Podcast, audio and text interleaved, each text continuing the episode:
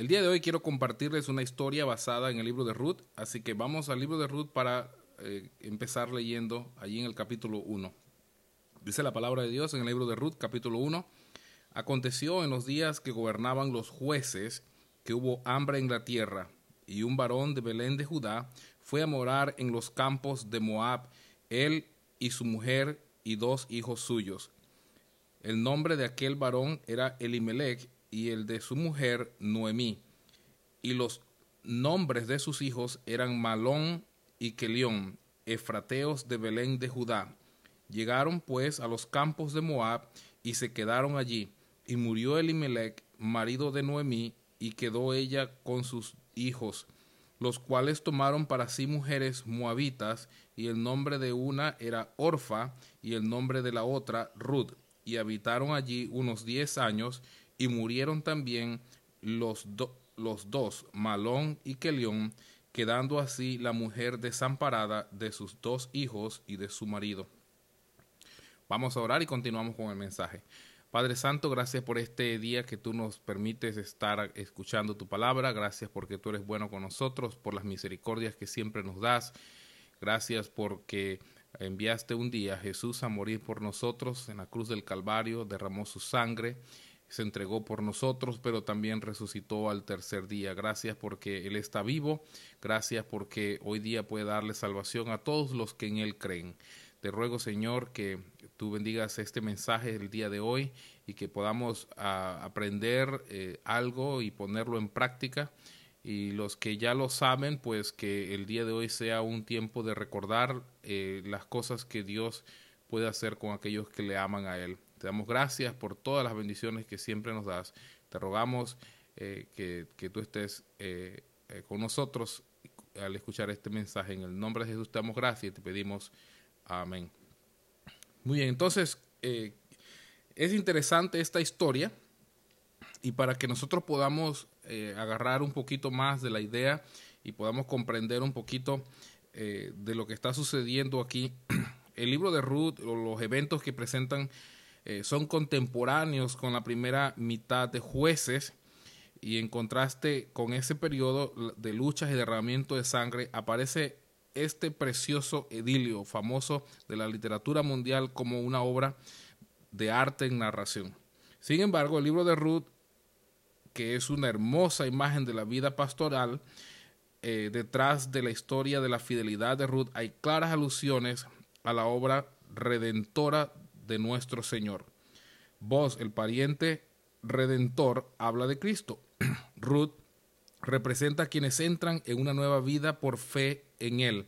Y es notable que la genealogía mesiánica, o sea, en Mateo capítulo 1, están mencionados tanto vos como Ruth. El libro se puede dividir de acuerdo a sus capítulos. Eh, en el capítulo 1, la decisión de Ruth. Capítulo 2, el servicio de Ruth el capítulo 3, el descanso de Ruth, y el capítulo 4, la recompensa de Ruth.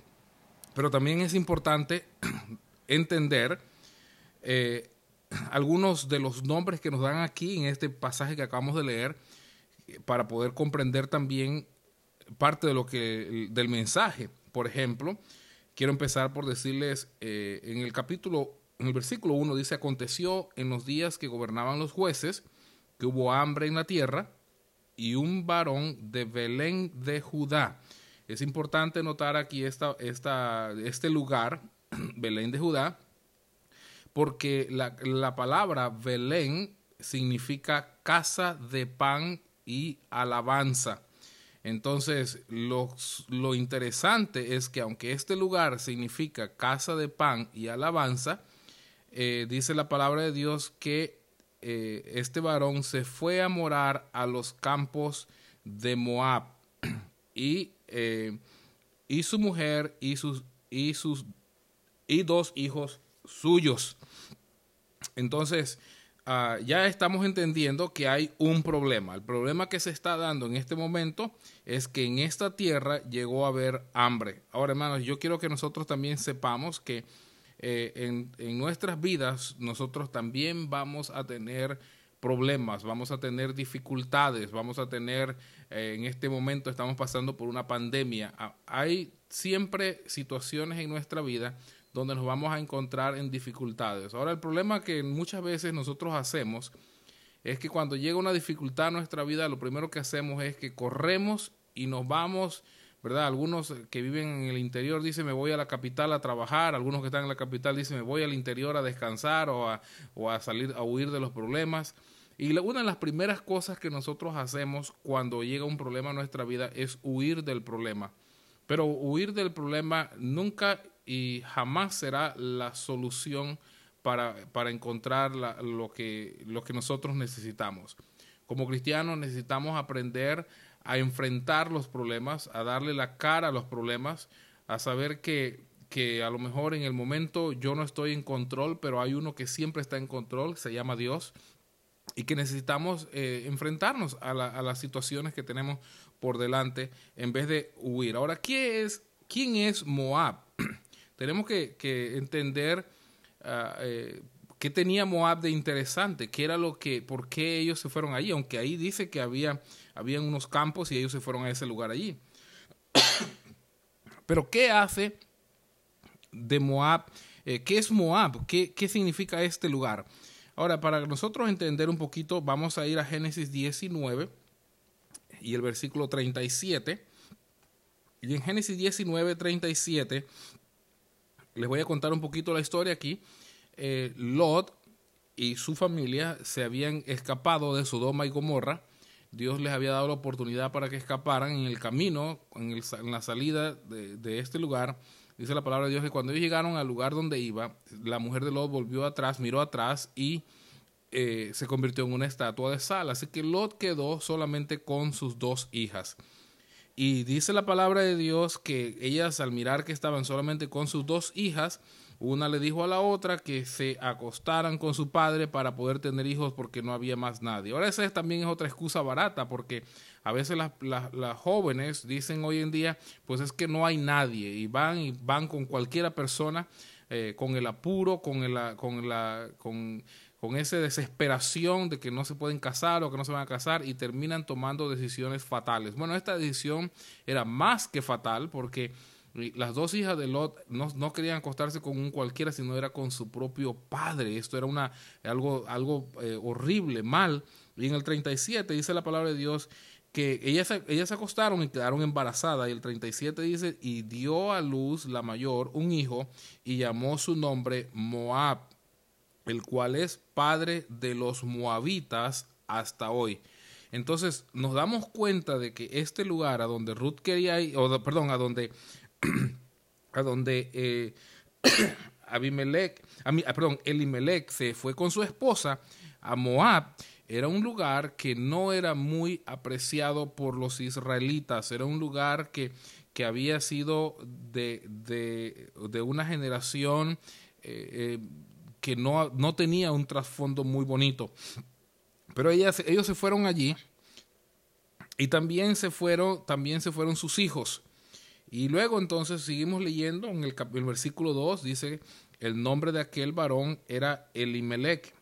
Y para nosotros entender qué significa cada, o para poder comprender un poquito mejor la historia, el nombre Elimelech significa mi Dios es rey. Ahora, qué interesante y qué contraste tenemos aquí, porque Elimelech, sabiendo lo que significa su nombre, entendiendo que eh, eh, que él sabía que Dios es su rey porque aún su nombre mismo lo dice, él decide irse a otro lugar donde Dios no tiene nada que ver con esta gente. Él se va a un lugar que, de, personas que son abominables, ah, como que como que, como que Elimelech no estaba considerando a su rey, como que él no estaba considerando que Dios tenía el poder para ayudarlo en este tiempo difícil, como que él se olvidó. Y eso es lo que muchas veces hacemos. Cuando tenemos un problema financiero, de una vez corremos donde un amigo que nos preste dinero o al prestamista, o corremos cuando tenemos alguna situación, de una vez corremos a ver qué es lo que podemos hacer, o corremos al, al doctor, tenemos una enfermedad, corremos de una vez al doctor. Y no estoy diciendo que está mal ir al doctor, yo creo que sí debemos ir, pero yo creo que lo primero, la primera cosa que nosotros debemos hacer es correr ante nuestro rey y decirle, Señor, tengo este problema, tengo esta situación, ayúdame. y luego entonces acudimos a, la, a lo que Dios nos provee para nosotros. Pero, pero él, él no consideró a su rey, aun cuando su nombre significaba mi Dios es rey. Seguimos entonces con, en, el mismo versículo 2, y el nombre de su mujer Noemí. Ahora, el nombre de Noemí significa placentera. Quiere decir que ella estaba eh, complacida por las cosas que había allí, por lo que Dios le había dado. Eh, no, no, ella estaba tranquila, e, ella estaba feliz, por así decirlo. Y los nombres de sus hijos eran Malón. Ahora, nota esto aquí, eso está interesante porque eh, por alguna razón en la vida, no sé si es que sus hijos nacieron con algún tipo de enfermedad, y, recordemos que los nombres de las personas en el Antiguo Testamento, en la Biblia, eran dados de acuerdo a las situaciones que ocurrían en esos momentos. Por ejemplo, Isaac, el nombre Isaac significa risa y la razón que le puso ese nombre es porque cuando el ángel le dijo a Abraham que Sara, su mujer, iba a tener un hijo, ella se rió porque ella, ella era estéril, ya era mayor de edad, no podía tener hijos. Entonces Ah, cuando él le dice eso a ella, ella se rió y Dios entonces le da el nombre Isaac, que significa risa. Entonces los nombres de las personas eran dados de acuerdo a, la, a, lo que, a las situaciones que ocurrían y me imagino que cuando esos niños nacieron, nacieron con algún tipo de enfermedad, estaban, algún problema ellos tenían y el primer nombre que tenemos, Malón, significa enfermo. Entonces dice que su hijo era Malón, que es enfermo, y que León el, el, el, que león significa eh, desfalleciente. Quiere decir que tanto uno había nacido a lo mejor enfermo y el otro casi se estaba muriendo. Entonces, eh, estos son los nombres que, que eh, ellos, sus padres, le dan a sus hijos. Y esto también me, me, me recuerda y me ayuda a pensar que nosotros eh, somos débiles, tenemos problemas, tenemos dificultades, todos tenemos algún tipo de, de, problema por los cuales pasamos. Y los problemas no solamente van a estar en el lugar donde, donde está la casa de pan, donde están las bendiciones, el problema va a estar allí, pero también va a estar en otro lado. Y, la, y, y, parte de eso es porque el versículo 5 dice que murieron también los dos, Malón y Kelión, quedando así la mujer desamparada de sus dos hijos y de su marido. Entonces, tal vez ellos hubieran muerto en Belén, tal vez, eh, eh, tal vez eh, hubieran seguido enfermos, tal vez ellos le hubiera pasado lo mismo que le había pasado en Moab. Es lo mismo que va a suceder con nosotros eh, con nuestras situaciones. El hecho de que nosotros nos vayamos y que huyamos y tengamos, eh, este, eh, le, salgamos corriendo a los problemas, no significa que los problemas se van a acabar. Los problemas siempre van a estar allí. Siempre va a haber problemas. Entonces, vuelvo de nuevo al principio donde inicié. La mejor forma que nosotros podemos hacer es poder, poder entender que nosotros necesitamos eh, poder, eh, eh, que nosotros necesitamos de nuestro rey, confiar en él, saber siempre que él está en control en, en todas nuestras vidas, que, que no hay nada por qué tener temor. Él nos va a ayudar. Y si vamos a tener problemas, sí, los vamos a tener también en la casa de Dios, sí, también los vamos a tener en, en, en, en los lugares afuera donde vayamos, siempre va a estar. Entonces la mejor manera, ¿por qué no poder enfrentar esos problemas con Dios en nuestras vidas, con, con, Él siendo nuestro sanador, con Él siendo nuestro eh, cuidador, con Él siendo nuestro ayudador. Eh, eh, con Él tenemos una mejor esperanza. Ahora, seguimos leyendo porque dice la palabra de Dios en el versículo 2 que, y, que estos, eran, ellos, estos hombres eran efrateos de Belén de Judá. Llegaron pues a los campos de Moab y se quedaron allí. Y murió Elimelech, marido de Noemí, y quedó ella con sus dos hijos, los cuales tomaron para sí mujeres moabitas. El nombre de una era Orfa y el nombre de la otra era Ruth. Eh, es interesante también porque el nombre de Ruth significa amistad. Y dice que habitaron allí unos 10 años y murieron también los dos Malón y Kelión, quedando así la mujer desamparada de sus dos hijos y de su marido. Qué tristeza que ella ahora ha quedado sola, eh, ella que se llama placentera, que se llama feliz, que se llama eh, este, alegre, que se llama eh, gozosa, ha quedado en un tiempo donde no tiene a nadie para ella estar. Es interesante también que en el versículo 20 dice cuando, cuando ellos, cuando ellos, eh, versículo 19 podemos leer, dice, estuvieron pues ellas dos hasta que llegaron a Belén y aconteció que habiendo entrado en Belén, toda la ciudad se conmovió por causa de ellas y decían, ¿no es esta Noemí? O sea que la apariencia de ella había, ahora estaba tan diferente. Yo me imagino que eh, el, el hecho de que ella era eh, su nombre significaba todo esto, era, era una persona feliz y alegre. Ahora ella viene con un rostro demacrado, amargado, eh, triste, eh, con la cabeza baja, a lo mejor viene con ropas ya viejas y viene entrando. Todo el mundo se sorprendió de verla entrando en la ciudad y dijeron, ¿no es esta Noemí?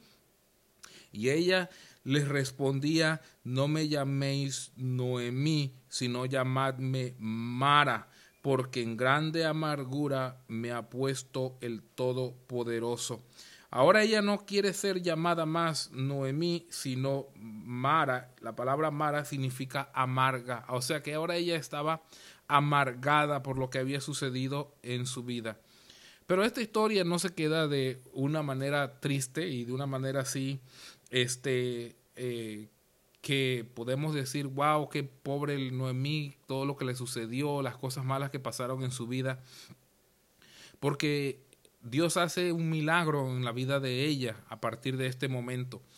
Y, eh, lo que nosotros vamos a, mirar es ese, ese cambio, ese, ese, ese, esa, esa, ese cambio de, de, de lo que sucede aquí. Y el cambio lo hace precisamente Ruth. Ruth toma una decisión. Eh, Noemí le dice a ellas que ellas se, que ya ellas iban siguiendo a, a, Noemí de regreso a, a Israel, de regreso a Belén, y Noemí se da la vuelta y le dice a ellas, no, no, no vengan conmigo, este, ya yo no tengo más hijos, yo no tengo, ya, eh, yo no, yo no tengo marido, mejor vaya a buscarse a, a, un marido allá en su tierra y este, cásense, ustedes están jóvenes, ya yo estoy vieja, y entonces eh, ah, hagan su vida. Entonces, este, ah, incluso ella le dice, eh, ¿qué, ¿qué mayor amargura tengo yo que vosotras, pues la mano de Jehová ha salido contra mí. Ellas alzaron otra vez su voz y lloraron, y Orfa besó a su suegra, mas Ruth se quedó con ella. ¿Cuál fue la decisión que tomó Ruth?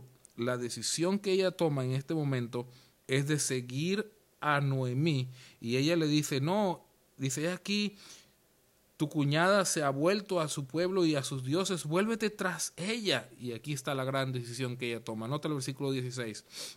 Respondió Ruth, no me ruegues que te deje y no, se, y no me aparte de ti, porque a donde quiera que tú fueres, iré yo, y a donde quiera que vivieres, viviré. Tu pueblo será mi pueblo, y tu Dios mi Dios. Donde tú murieres, moriré yo, y aquí seré sepultada, así me haga Jehová y aún me añada que sólo la muerte hará separación entre nosotras dos. Y viéndonos a mí que estaba tan resuelta a ir con ella, no dijo más. Entonces tenemos la decisión de Ruth, que ella decide ser, ella decide seguir a Noemí, decide seguir, no solamente era una cuestión de seguir a la suegra, pero era una decisión de seguir a, Jehová, de seguir a Dios. Y aquí está la parte interesante que yo quiero que nosotros pensemos, porque Dios mandó al pueblo de Israel que se alejaran de, los pueblos abominables y que no aprendieran sus costumbres, pero Dios nunca prohibió a una persona que fuera de un pueblo eh, enemigo el querer convertirse a Dios. Porque el plan de Dios es que la gente pueda convertirse a Dios, que la gente pueda buscar de Dios. Y si otro se quiere convertir y otro quiere ser eh, parte del pueblo de Dios, Dios le va a dar la bienvenida, Dios le va a aceptar en su pueblo, aunque tenga un trasfondo malo, aunque a lo mejor en su vida haya hecho cosas que no eran correctas. Si usted es una persona que a lo mejor en su vida ha hecho, ha tomado decisiones que no han sido las mejores decisiones y usted ha llegado en, en un momento en su vida donde usted donde usted dice, bueno, yo no sé si Dios me aceptará como yo soy, porque mira lo que yo he hecho, mira mi, trasfondo, mira mi vida. Déjame decirle que Dios sí quiere aceptarle a usted, Dios sí quiere recibirle, Dios tiene las manos abiertas, así como Noemí aceptó a su, a su a, su, a, su, a su nuera para que viniera con ella y la siguiera, Noemí, Dios también está listo y dispuesto para aceptarnos a nosotros y para que nosotros seamos parte de su pueblo. Y ellas llegaron al pueblo y entonces nos, aquí nosotros nos encontramos con Ruth sirviendo a su suegra y dice la palabra de Dios en el capítulo 2 que ella, ella, ella le pidió que fuera a trabajar y que fuera a cegar ahí, a trabajar con, con, con este familiar de ella.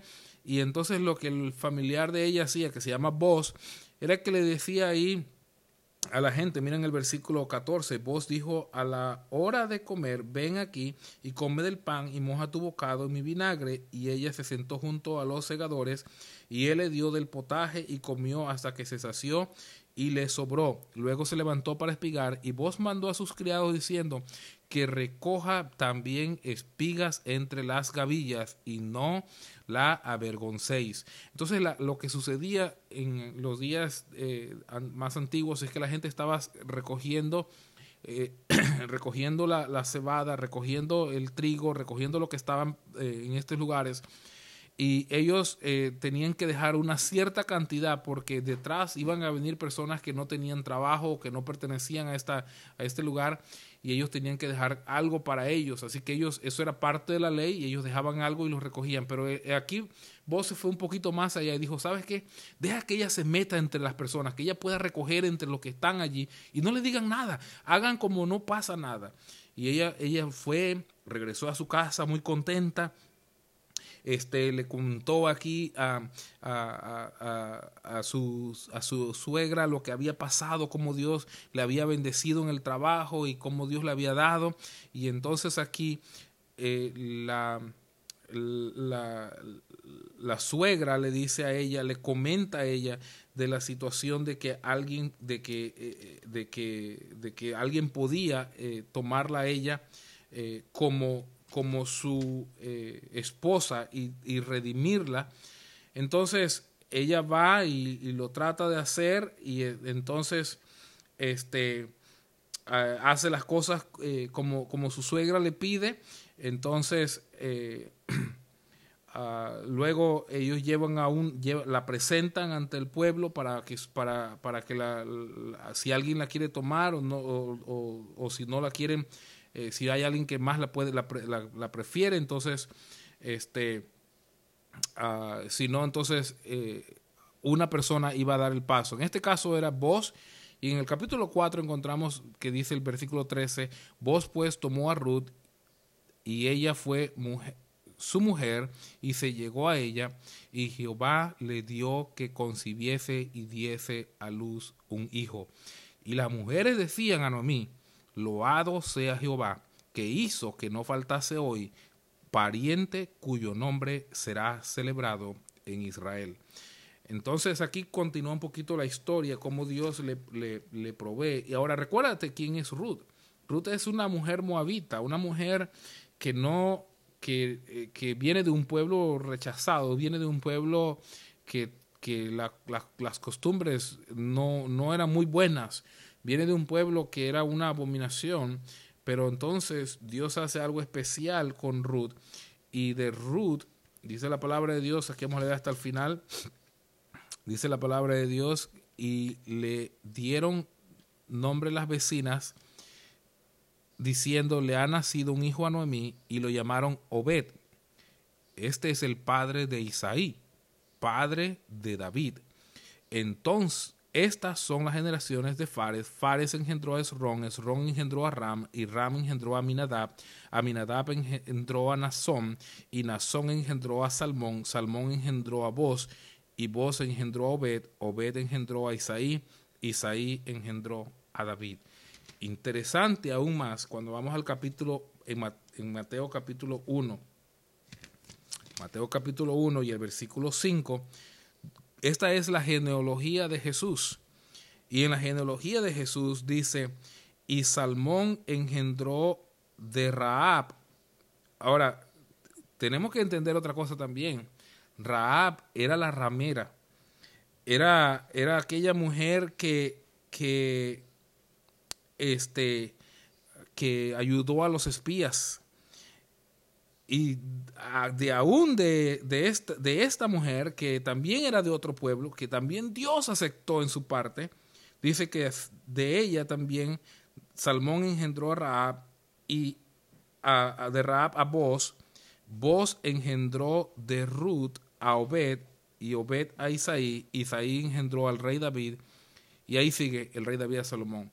Pero lo interesante es que estas personas, aunque en algún tiempo fueron, no eran parte del pueblo de Dios, aunque en un tiempo eran, eh, no eran, no tenían una muy buena profesión, llegaron a ser parte del pueblo de Dios. En otras palabras, querido hermano, Dios no rechaza a nadie que está dispuesto a llegar a acercarse a Dios, que está dispuesto a decir, tu pueblo será mi pueblo y tu Dios mi Dios donde tú murieres, moriré yo, y allí seré sepultada, allí me haga Jehová y aún me añada, que solo la muerte hará separación entre nosotras dos. Que nosotros podemos decir, tu pueblo será mi pueblo, mi Dios, tu Dios será mi Dios.